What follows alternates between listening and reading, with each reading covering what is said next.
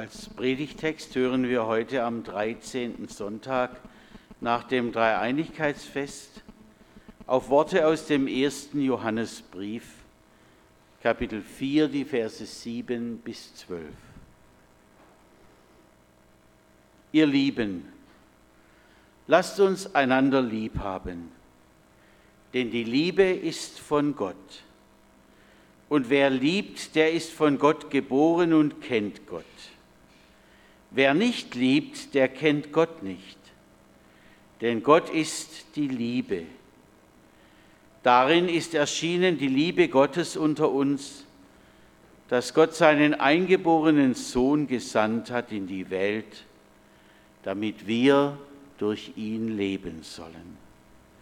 Darin besteht die Liebe nicht, dass wir geliebt haben, sondern dass er uns geliebt hat und gesandt seinen Sohn zur Versöhnung für unsere Sünden. Ihr Lieben, hat uns Gott so geliebt, so sollen wir uns auch untereinander lieben. Niemand hat Gott jemals gesehen. Wenn wir uns untereinander lieben, so bleibt Gott in uns und seine Liebe ist in uns vollkommen. Herr, schenke sie uns, deine Liebe. Amen.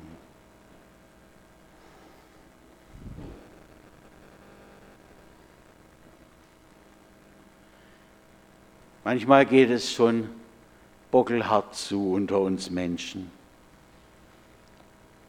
und so ungerecht. Einer drückt den anderen und presst ihn so lange, bis er ihm gefügig wird. Am Arbeitsplatz werden Menschen ausgepresst, Firmen erpressen einander.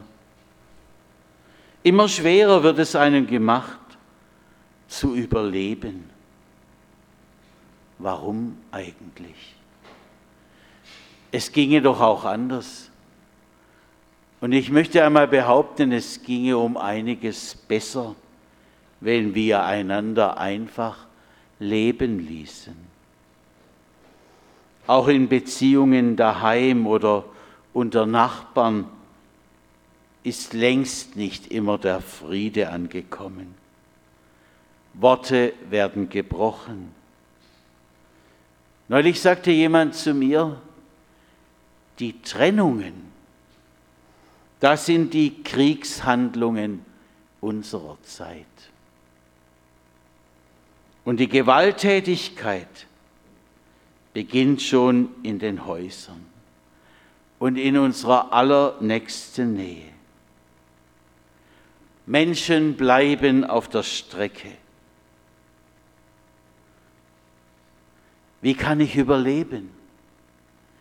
Indem ich aus der Situation heraus zu fliehen versuche. Aber dann kommt dort, wo ich mich hinfliehe, womöglich bald wieder so etwas, was mich nach unten drückt. Oder indem ich mich behaupte, ich habe es Ihnen ja mal erzählt von meinem stillen Kampf mit der Schwiegermutter.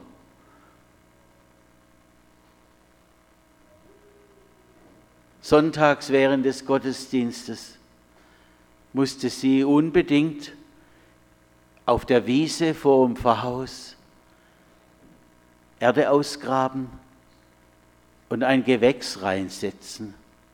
Und wie die Leute dann aus der Kirche kamen, da wurde im Pfarrgarten gearbeitet. Herrlich, nicht wahr? Und ich fragte sie, warum hast du das gemacht? Sie sagte, weil es so langweilig aussieht vor eurem Haus. Und irgendwas zwang mich dazu, dass ich am nächsten Tag den Rasenmäher nahm und darüber fuhr. Dann hat sie es nie, nie mehr gemacht. Aber ist das gut, muss ich mich selbstkritisch fragen, wenn wir, wo wir eins reingedrückt bekommen, dem anderen auch etwas reindrücken. Ist das wirklicher Friede dann oder nur Angst? Johannes gibt uns einen anderen Rat. Ihr Lieben, sagt er, sind wir das eigentlich?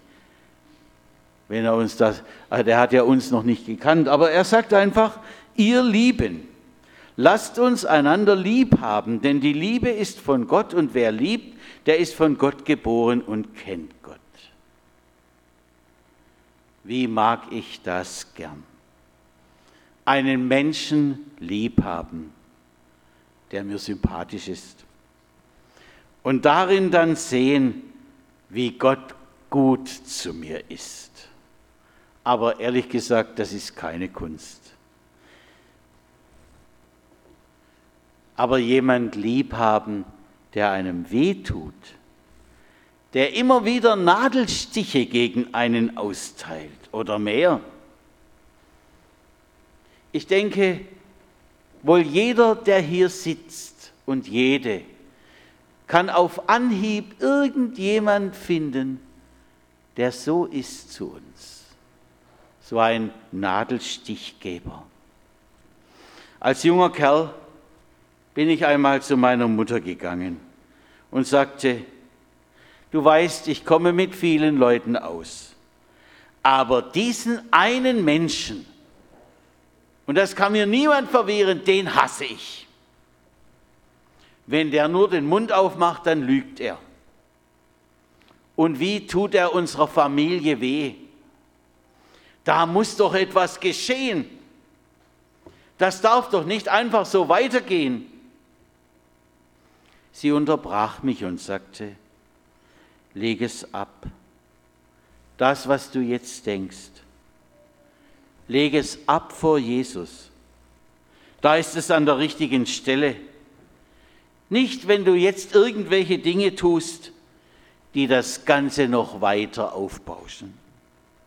Bei Jesus ist es gut aufgehoben. Und ich dachte, naja, meine Mutter ist eben schon älter. Aber ich als junger Kerl, ich muss jetzt handeln. Das ist dran und tat es auch. Und als dann alles noch viel schlimmer geworden war durch mein Handeln, da kam ich wieder zu ihr und sie sagte, Gottes Mühlen mahlen langsam, aber trefflich fein. Lass dich doch nicht von deinem Zorn zerfressen. Aber leicht gesagt, nicht wahr? Und dann schlug sie mir vor, komm, wir beide, wir beten jetzt. Vorhin haben wir das Lied gesungen, die Liedstrophe, führe mich, o oh Herr, und leite meinen Gang nach deinem Wort. Halt, das war in der anderen Kirche, Entschuldigung. Aber egal, das war unser Gebet damals. Und so nahm sie mich wieder zu sich und sagte, komm, wir beten. Und dann habe ich das zumindest für eine gewisse Zeit erlebt, wie Gott einen umwandeln kann. Wie er tatsächlich einem den Hass wegnehmen kann. Wie er uns sogar zu Menschen, die uns nur geärgert haben, eine neue Einstellung schenken kann. Ich muss zugeben, so arg lang hat es damals nicht angehalten. Aber in Ansätzen habe ich es gespürt. Gott kann mich umwandeln. Er kann, wenn ich ihn nur lasse. Johannes selber. Und ich denke, gegen, auch gegen die aktuelle Forschung denke ich, dass es wirklich der Jünger Jesu ist, von dem es heißt, der Jünger, den Jesus lieb hatte. Er muss früher auch einmal ein ganz anderer gewesen sein. Ein Heißsporn, ein Zornikel. Erst jetzt, nachdem Jesus ihn durchgerungen hat und neu gemacht hat, da sieht er alles mit den Augen von Gottes Liebe.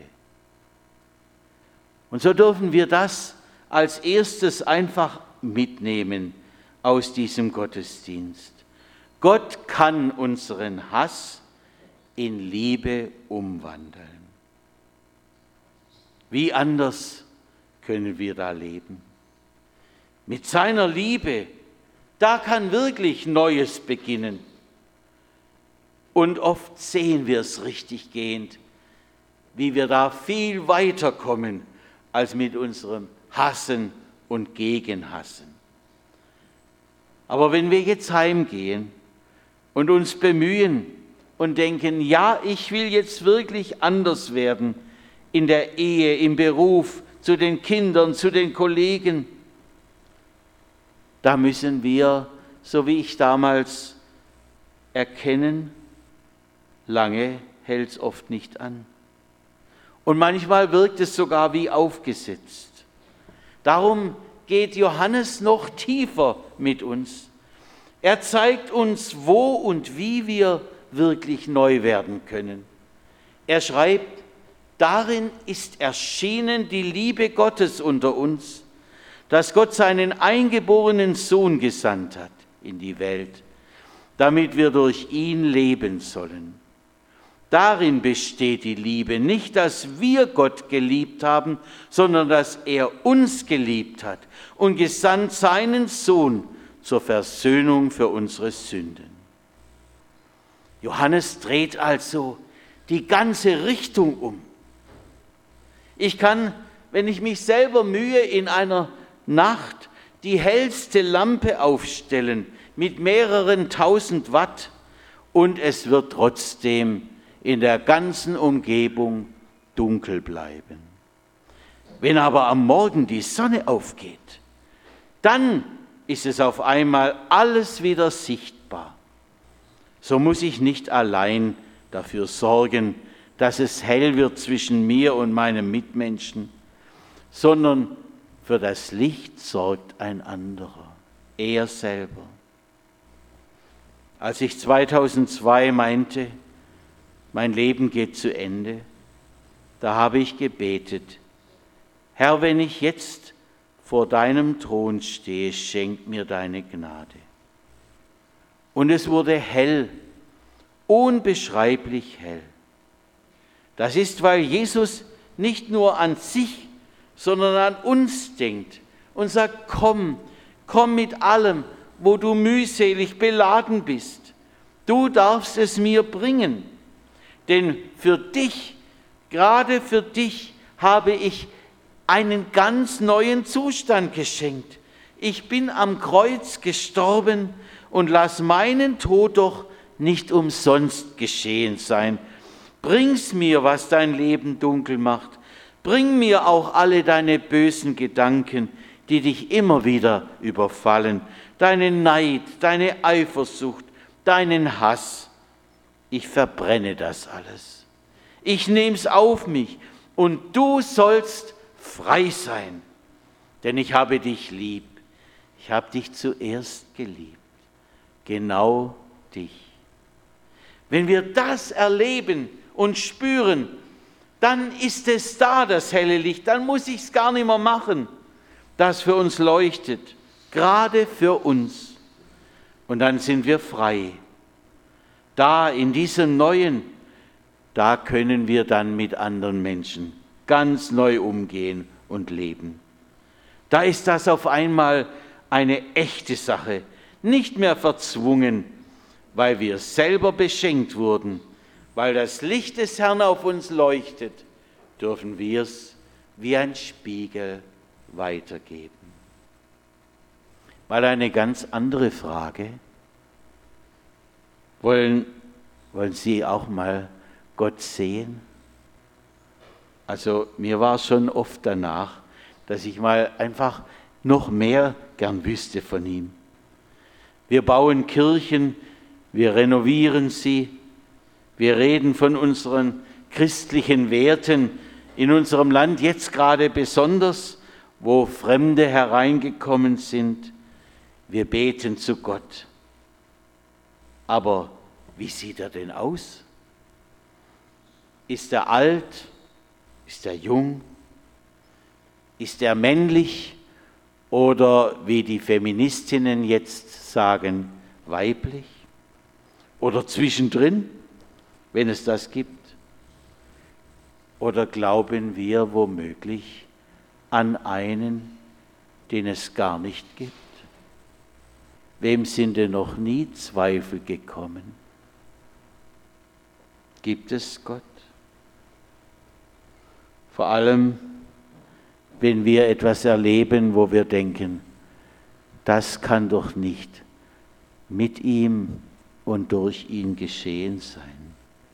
Kann es einen Gott geben, wenn das alles passiert? Johannes will uns auch an dieser Stelle eine ganze Menge mitgeben heute Morgen. Er sagt, niemand hat Gott jemals gesehen. Wenn wir uns untereinander lieben, so bleibt Gott in uns und seine Liebe ist in uns vollkommen. Nicht wahr? Wir erleben ja einen Sturm von neuen und immer nochmals neueren Liedern. Und wenn es jetzt auch schon wieder, ja, manche sagen, ein alter Schinken ist, längst überholt scheint, ich mag dieses Lied von Peter Strauch. Die Gott lieben, werden sein wie die Sonne, die aufgeht in ihrer Pracht. Vielleicht haben Sie das auch schon gespürt wenn wir aus der Liebe unseres Herrn einander etwas geben, da blitzt diese Sonne auf. In unserer Familie waren wir vor 40, 50 Jahren mit einigen Teilen, Gliedern dieser Familie zerstritten, leider. Und dann kam ein Sonntag und von drei verschiedenen Zweigen der Familie kamen Menschen zusammen an einem Ort. Scheinbar zufällig. Aber hinterher haben wir gesagt, heute ist uns Gott begegnet. Dass da auf einmal etwas aufleuchtet, was längst vergangen schien. So können wir ihn erleben mitten unter uns. Zeit der Versöhnung, des Annehmens, der neuen Liebe, die aufgeht in ihrer Pracht. Heute ist uns Gott begegnet. Amen.